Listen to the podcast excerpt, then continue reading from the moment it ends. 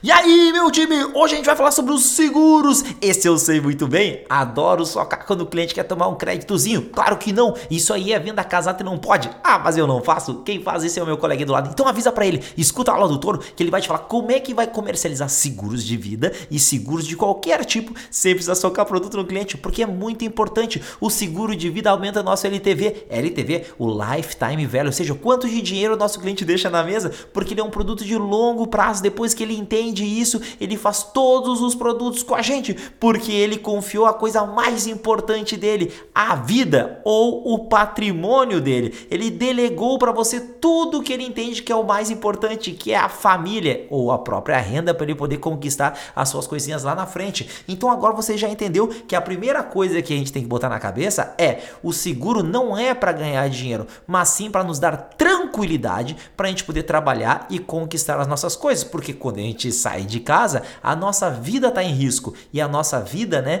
ela é utilizada para quê também? Para gerar renda. Se a gente ficar inválido, a gente não vai conseguir produzir renda para conseguir pegar o nosso dinheirinho e conquistar nossas coisas futuras. Ou se a gente vier a falecer, o que, que vai acontecer? Vai que tem pessoas que dependam da gente e a gente não vai deixar essa renda para elas, porque a gente não pensou na nossa morte, né? Ou a gente tem alguns bens que são muito, muito, muito importantes e foi muito difícil conquistar eles. E aí foi o que? A gente perde ele, como por exemplo, muitas vezes, um carro, uma casa. Então a gente tem que entender que o seguro ele serve para proteção disso. Tá, mas como é que eu vou entender se de fato ele vale muito a pena ou não? Olha só, o seguro a gente tem que analisar ele da forma que a gente chama de dano, né? O dano nada mais é do que o risco versus o impacto. Como assim? O risco é a probabilidade de alguma coisa acontecer. O impacto seria a perda financeira. Então pensa comigo, olha só, eu tenho um carro, um carro que custa hoje mil reais, sério, é um carro mil reais, só de mil reais, né? A minha renda é de cem mil reais por mês. Ah, é verdade, é verdade. E alguém vai cobrar um, o dinheiro para proteger o meu carrinho, né? 500 reais por ano. Opa! Não está valendo a pena. Por quê? Porque eu ganho 100 mil reais por mês. Qual que é o impacto na minha vida financeira? É nada. Eu vou lá e compro outro, na é verdade é. E nossa, e 500 reais por ano, em dois anos eu compro um carro novo. Ou seja, você não deve fazer o seguro sempre. Não, você tem que fazer um seguro quando o dano for muito alto. E este dano, ele é uma análise entre risco, probabilidade de um fato ocorrer e o certo impacto. Qual que é a probabilidade de a gente morrer todos os dias? Na verdade, ela é baixa, né? Mas o impacto pode ser muito, muito, muito, muito grande. Então aí valeria a pena a gente fazer um seguro. Então perceba que nós devemos analisar isso baseado no dano e não na questão afetiva. Nossa, eu gostava tanto daquele carrinho. Não é isso. Deixa eu ver se o dano vai ser muito grande se acontecer alguma coisa com este veículo. Então essa é a primeira coisa que tem que botar na cabeça. Tá aí, como é que eu analiso em relação à minha vida? Será que vou fazer um seguro de vida de 100 mil reais, 80 mil reais, 150 mil reais ou de um milhão? Como é que eu sei o quanto devo analisar? Ah, isso a gente chama de valor da vida humana ou valor da necessidade. Então pensa comigo que a pessoa tem alguns filhos, tá? Beleza. Quanto que custa cada filho por ano? Financeiramente falando aqui. 100 mil reais com educação, alimentação e tudo mais. E cada um deles são gêmeos e eles têm lá o quê? Dois anos de idade. Nossa, dois aninhos? Sim. Vamos dizer que eu quero proteger a vida deles até o quê? Até os 22 anos deles. Sério? Mais 20 anos? Sim. Quanto que é por ano a, o custo da vida deles? 100 mil. Então eu estou provendo 100 mil reais de renda para este, esta questão. Se eu vier a falecer hoje, vai ter 20 anos que eles vão, vão faltar 100 mil por ano. Então eu deveria fazer um seguro de quanto? De 2 milhões de reais. Porque só 100 mil vezes 20 anos dá 2 milhões. Então perceba que é muito importante a gente saber o quanto a gente também quer proteger quando a gente está falando em relação à vida humana. Ah, agora é assim que eu calculo exatamente. E às vezes tem alguns custos embutidos nessa questão quando você vem a falecer, como por exemplo, imposto de transmissão, o custo advocatício. Ah, é verdade, né? Porque a pessoa vem a falecer, uma parte do dinheiro, né? A gente tem que pagar em tributos ou em custos para poder transferir os bens. Verdade, então a gente também tem que analisar muito o quanto a gente precisa pagar destes custos, né? Quando vier alguém a falecer. Então seria muito interessante se eu tivesse um custo, se eu sei custo advocatício, mais um custo de TCMD de outros bens que eu tenho, porque seguro de vida, por exemplo, não tem custo de TCMD e nem tem imposto de renda na indenização, né?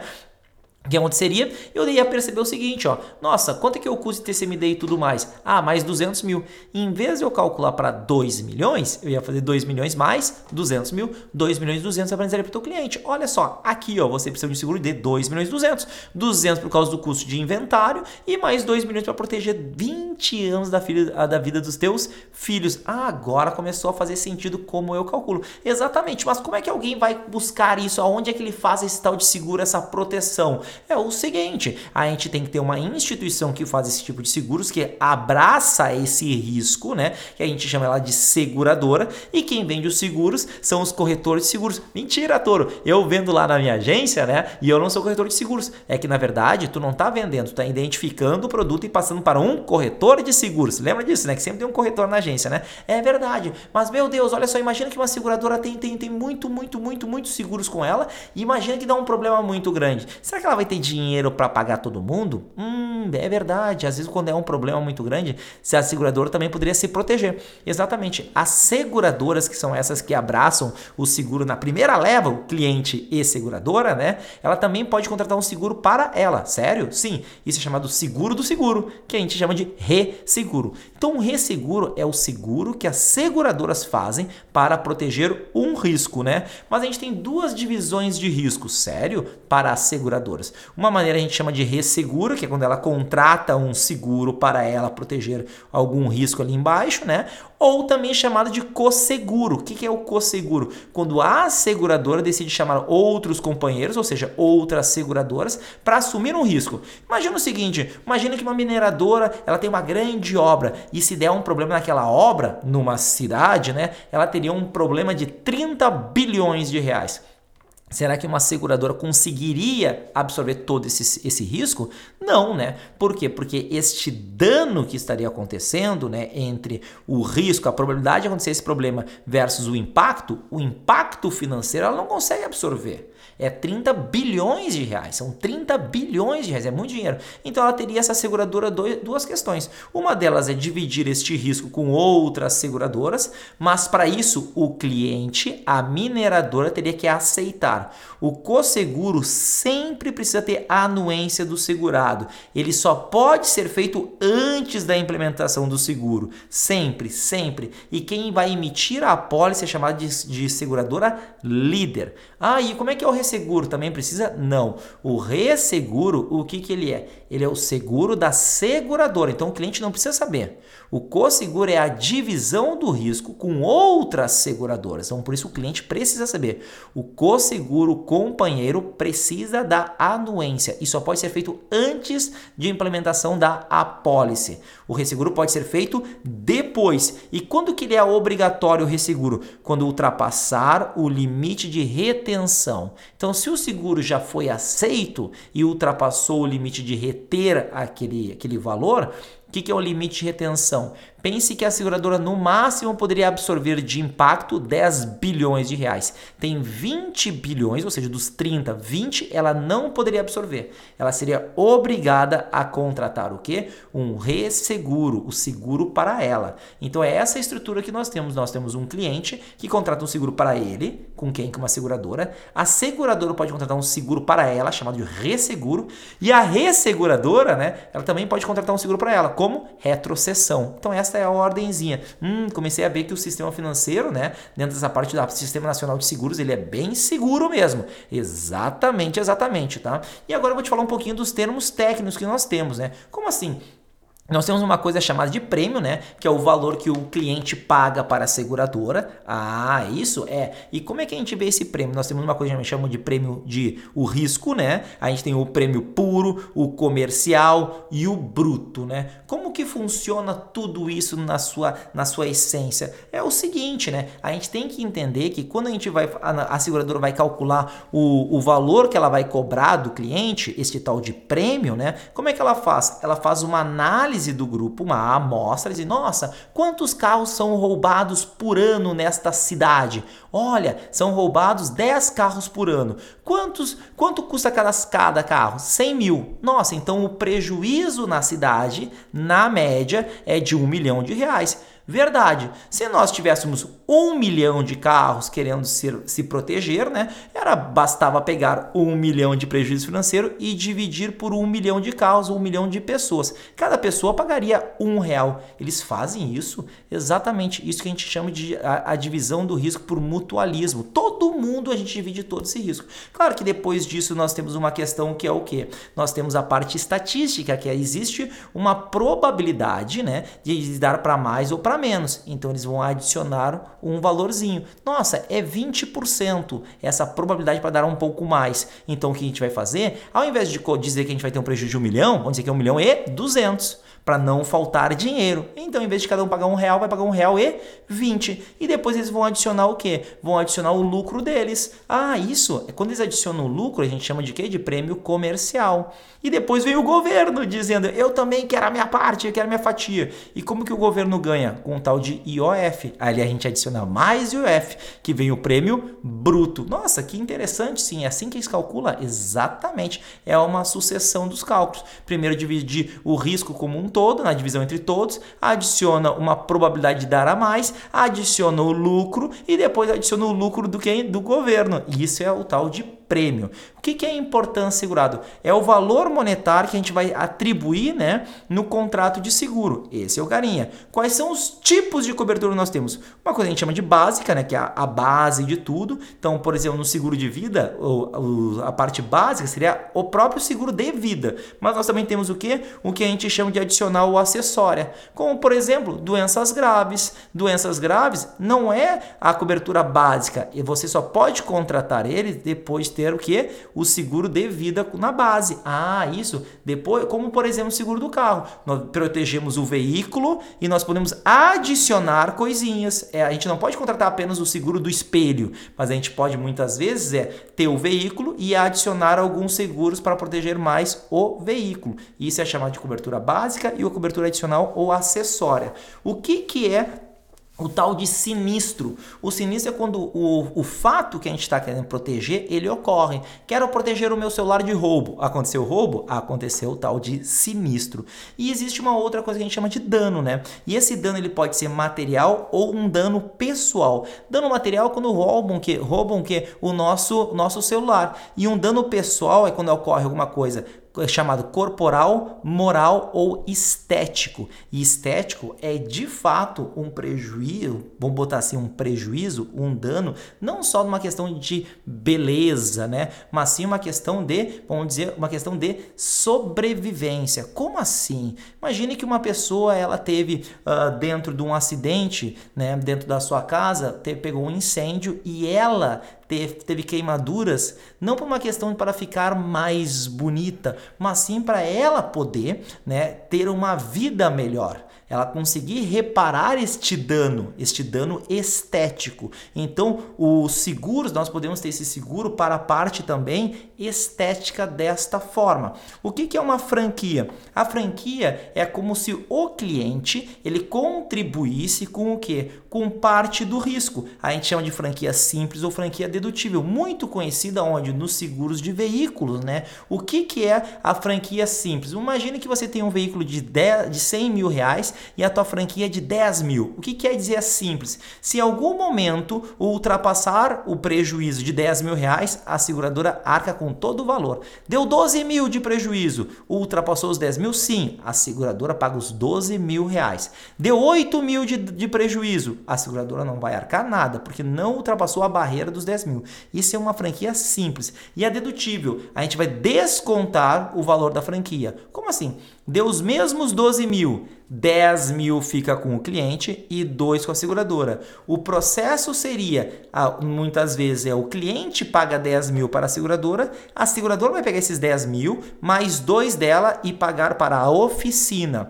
Detalhe é que quando a gente tem uma perda total, não há desconto desta franquia dedutível. O carro custava 100 mil reais, tive um prejuízo maior do que 75% do veículo, ou seja, foi mais de 75 mil de dano ano, a seguradora vai arcar tudo, não vai pedir esta franquia para o segurado, né? E a relação da franquia Com o prêmio é para quê? Quanto maior a franquia, maior a responsabilidade do segurado, menor vai ser o prêmio, ou seja, menos ele vai pagar de prêmio para cobrir aquele risco, né? Então essa é a relação da franquia, né? Quanto maior a franquia, menor o prêmio. Quanto menor a franquia, maior o prêmio que ele vai ter que pagar, né? Então esse é um grande detalhe aqui para a franquia que a prova gosta muito, né, de fazer essa relação de quando a pessoa tinha que pagar, sim ou não, se ela quer ter um, o menor prêmio possível. O que ela tem que fazer? Tem que aumentar a franquia. Hum, entendi, entendi. E a indenização é quando acontece aquele fato e está tudo coberto dentro do contrato, né? O que acontece é a seguradora vai lá e dá o dinheiro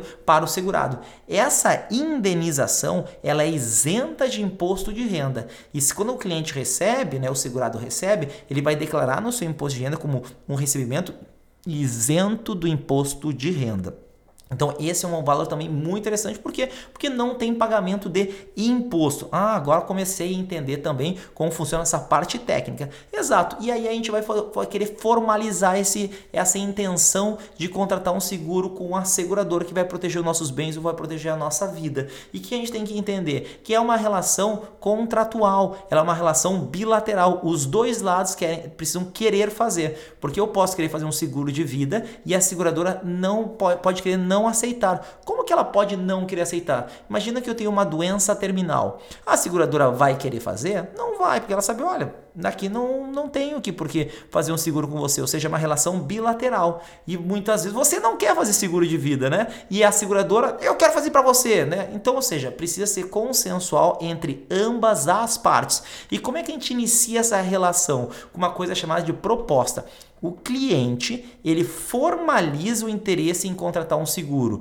Eu sei que na proposta já vem tudo montadinho pela seguradora, claro, para iniciar essa, essa, essa proposta, para iniciar essa relação, mas a proposta ainda não é a implementação do seguro. A implementação do seguro, a aceitação de ambas as partes, ele é chamada de apólice. A apólice é o documento que formaliza de fato o contrato de seguro, né? A gente pode até ter muitas vezes o bilhete, né? O bilhete, né? Ele é mais rápido e o pagamento do prêmio também demonstra que iniciou esta relação bilateral entre ambas as partes, né? Tem uma outra coisa que a gente chama de endosso ou aditivo, que é o que? Quando a gente inicia o seguro, beleza? O que a gente pode fazer? A gente pode mudar algumas regras dele. Sério? Pode, pode. Isso é chamado de endosso ou aditivo e vai mudar. E acontece muitas vezes aonde isso? Quando você tem um seguro, né, do, do seu imóvel.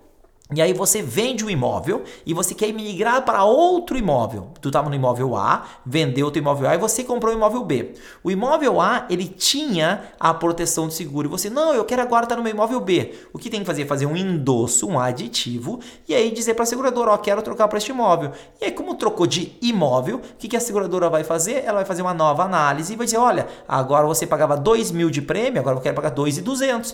E aí você, os dois acordaram, beleza, maravilha, trocou. Mas nessa parte dos imóveis também poderia fazer o quê? Você tinha um seguro no imóvel A, você mudou para o imóvel B, na é verdade, tá? Mas uma nova pessoa quer, quer ficar com o teu seguro do imóvel A. O que, que acontece? Pode trocar? Pode sim, basta fazer um endosso, as três partes aceitarem e vai fazer a troca. Você, a pessoa que está assumindo aquele seguro e a seguradora. Os três ficam sabendo. Então dá para ficar mantendo no mesmo imóvel? Sim. E você sair? Sim. Dá para trocar de imóvel? Sim. Isso é o um endosso ou aditivo. A rescisão é quando a relação contratual ela termina e muitas vezes ela, de, ela termina por, por falta de pagamento dos prêmios, né? E tem uma coisa interessante chamada de subrogação. O que é a subrogação? É a troca, é a entrega do direito de cobrar uma pessoa. Como assim? Sabe quando você está dirigindo teu carro, lá vem um terceiro e bate no teu carro? Sei, a culpa foi sua? Não. E o que, que acontece naquele exato momento? É o seguinte, a gente percebe que o terceiro não tinha seguro e ele não vai pagar. Você vai ficar com o teu carro todo destruído? Não. Você liga para tua seguradora e diz assim, bateu no meu carro. A proteção do teu seguro não é pelo que você faz apenas, mas sim o que aconteceu no veículo. Então que a seguradora diz: "Deixa para mim, eu vou corrigir, vou consertar teu carro". E aí naquele exato momento você subroga, você entrega o direito da seguradora ir na justiça cobrar da pessoa que causou aquele problema. Isso é uma subrogação, mas não existe subrogação aonde nos seguros de vida. Ah, OK. Tá, mas o que acontece um, um problema desse? Quanto tempo eu tenho para poder acionar a seguradora? Existe uma coisa chamada prescrição. Quando é você que vai cobrar, um ano. Quando é um terceiro, três anos. Como assim? No carro. Deu um problema no carro, você tem até um ano para acionar a seguradora. E olha, um ponto interessante e importante. Se você viu que roubaram o teu carro hoje, você já tem que acionar a seguradora. Mas imagine que você tá, tá, tá lá viajando e tudo mais e volta e roubaram o teu carro quatro meses atrás e você não sabia. Você tem até um ano do fato para fazer o quê? Para poder acionar a seguradora. Agora, nos seguros de vida, eu faleci, a minha mãe é a beneficiária. O que, e ela não sabe do seguro de vida. O que, que acontece? Ela tem até três anos para cobrar isso na justiça. Isso é a tal de prescrição, né? E todo, todos os contratos seguros estão tudo certinho. Lembra que eu falei da relação bilateral que ambas as pessoas têm que aceitar? O cliente e a seguradora? Sim, né? Mas tem que aceitar da seguinte forma: como é que funciona? Eles vão mandar os documentos lá pedindo para você preencher muitas e muitas coisas e você não pode mentir. Não pode mentir. Ah, é verdade, né? E a gente chama de uma coisa chamada de nulidade e anulabilidade. Como assim? Nulidade é quando o seguro nunca podia ter existido, como por exemplo fazer o seguro de vida de uma pessoa que está morta. É nulo, não pode fazer, não pode fazer.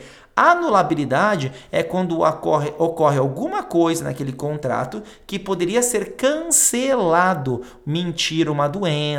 Poderia, nossa, eu não aceitaria isso aqui. Você não me disse que tinha uma doença grave. Meu Deus, isso aí, isso é uma coisa anulável. Podia ser feito seguro, mas de repente a seguradora não ia aceitar, porque uma, uma, uma das partes mentiu naquele exato momento.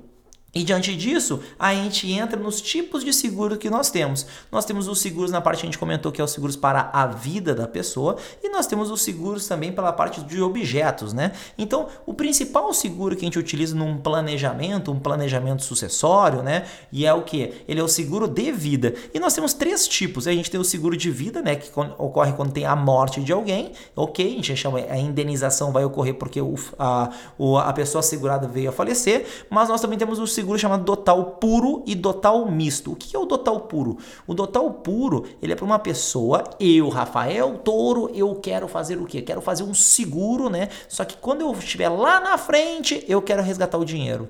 E se tu morrer, não vai proteger. Só vai servir para eu resgatar o dinheiro na frente. Meu Deus, dotal puro. Pensa que a pessoa recebeu um DOT. Ah, é para isso? E o que é o dotal misto? Conhecido muito como seguros resgatáveis. Ele protege tanto a vida, né, a pessoa estar em vida e resgatar o dinheiro, quanto a parte se ela vier a falecer.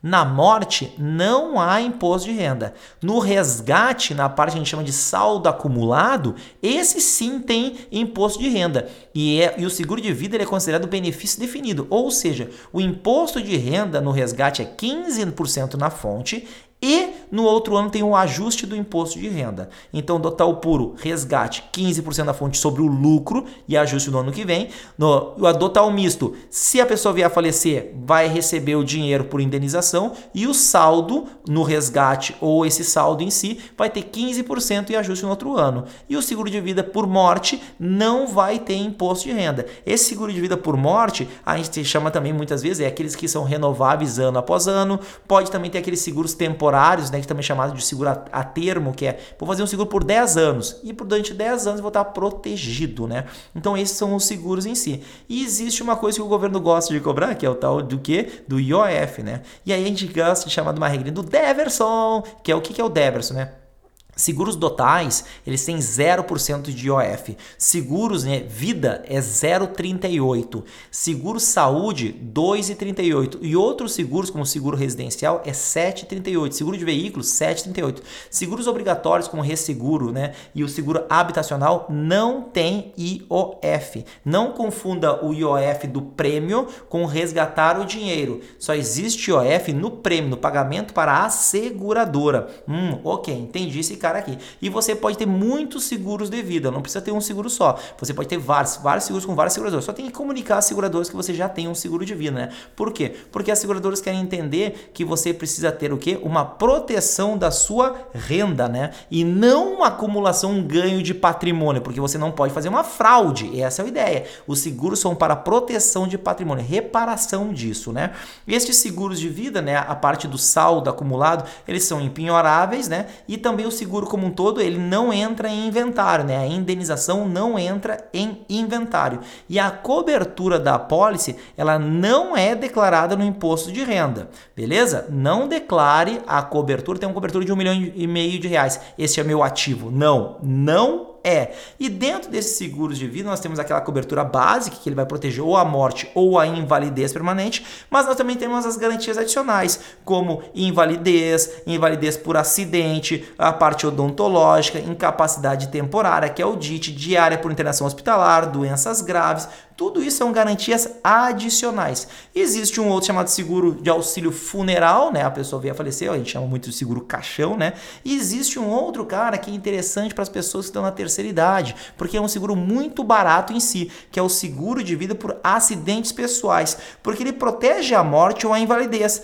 mas somente por acidente. Ele não cobre a morte por qualquer natureza, que é como os seguros de vida. Então, pessoas na terceira idade têm muito essa função aqui dos acidentes pessoais, porque ela consegue se proteger proteger por um acidente, porque ele protege a morte ou a invalidez. Ah, é verdade, esse cara aqui então acaba sendo muito barato. Exatamente, porque a invalidez, a, o acidente, ele é acidente, a probabilidade de acontecer um acidente é igual para todo mundo. Então acaba sendo o quê? Uma situação muito barata para quem está na terceira idade, porque os, os, seguros de vida normais, né? A gente sabe que quanto mais velha a pessoa está, maior a probabilidade de vir a falecer, né?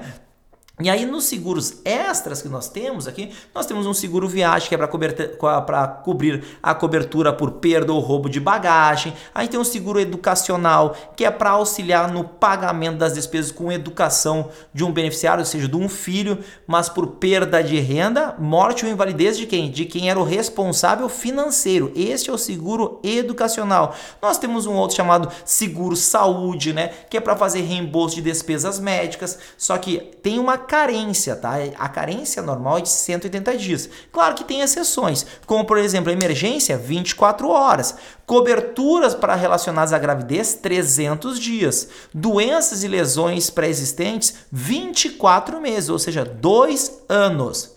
Outros seguros que nós temos, seguro automóvel, né, que é para proteger o veículo, mas mais importante do que o veículo é proteger um acidente contra terceiro.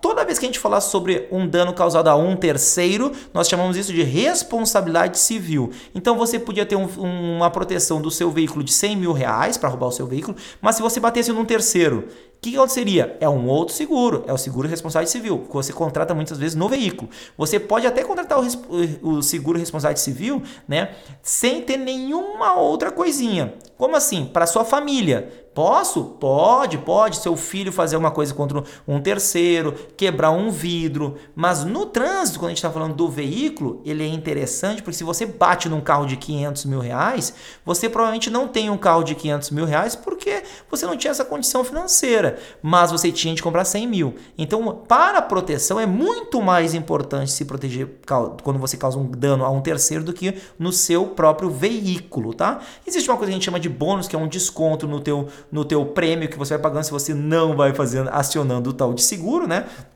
E existe duas coisas interessantes para a proteção do teu veículo. Uma coisa a gente chama de valor de mercado referenciado e outra de valor determinado. O que, que, é isso? O valor de mercado referenciado ele é conhecido como aquela tabela FIP. O valor determinado é um valor assim, ó, eu quero proteger 100 mil reais. Se a tabela FIP tiver 90, 110, é 100 mil reais. Esse é o valor determinado, né?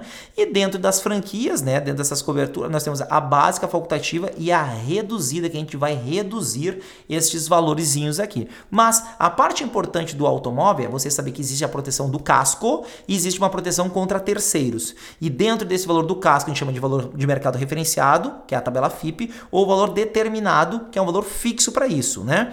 Nós também temos o que? Um cara chamado seguro residencial, não confundir com o seguro né, habitacional. O habitacional ele é obrigatório, o residencial não é obrigatório, mas ele protege a residência, as partes internas. Né? Nós temos um outro seguro chamado de garantia, que é para garantir ou contratos ou a parte judicial ou locatícia. A locatícia é aquela mais comum, né? Qual que é a locatícia? Quando você vai alugar um imóvel, você pode botar um fiador ou contratar um seguro. Esse seguro é uma seguro garantia locatícia. Então, contratual é para garantir um contrato, judicial para custas judiciais, né? E locatícia, monte por a questão dos imóveis. Outro seguro que nós temos, o crédito de exportação, que é para proteger o que? Riscos comerciais, políticos e extraordinário para quê? Para quem faz exportação. E nós temos um último tipo de seguro, que é o seguro rural. O que, que o seguro rural protege? Toda aquela parte agrícola, pecuária, floresta, penhor rural, né? Então a pessoa tem lá, ela tem um açude com muitos peixinhos, né? E aí ela tem um contrato de seguro. Vai que os peixinhos venham a falecer por algum problema. Ele tem um problema ali, porque ele ia fazer os peixinhos, pegar os peixinhos e vender os peixinhos. E ele perde tudo, né? Então esses seguros rurais é para isso, produtor rural aqui nessa linha, né? Então existe isso para animais exóticos, né? Tem várias questões para a parte florestal, para, para, os, para os boizinhos. Então isso é o nosso seguro rural. Mas galera, essa é a parte toda de seguros que nós temos, né? Mas para vocês entenderem o que são os conceitos básicos, né? E vocês terem esse conceito de que, que é cada tipo de seguro para vocês poderem escutar muitas e muitas vezes e relembrarem os conteúdos que a gente vê em aula e também nos nossos exercícios. Tamo junto e até um próximo áudio.